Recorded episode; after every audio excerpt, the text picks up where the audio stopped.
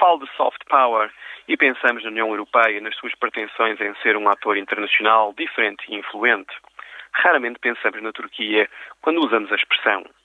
Todavia, se olharmos com atenção, vemos que Ankara tem vindo a desenvolver e a usar o seu soft power ao longo das suas fronteiras. Durante décadas, estas fronteiras foram definidas pela imagem do fosso. Agora, são cada vez mais definidas pela imagem da ponte.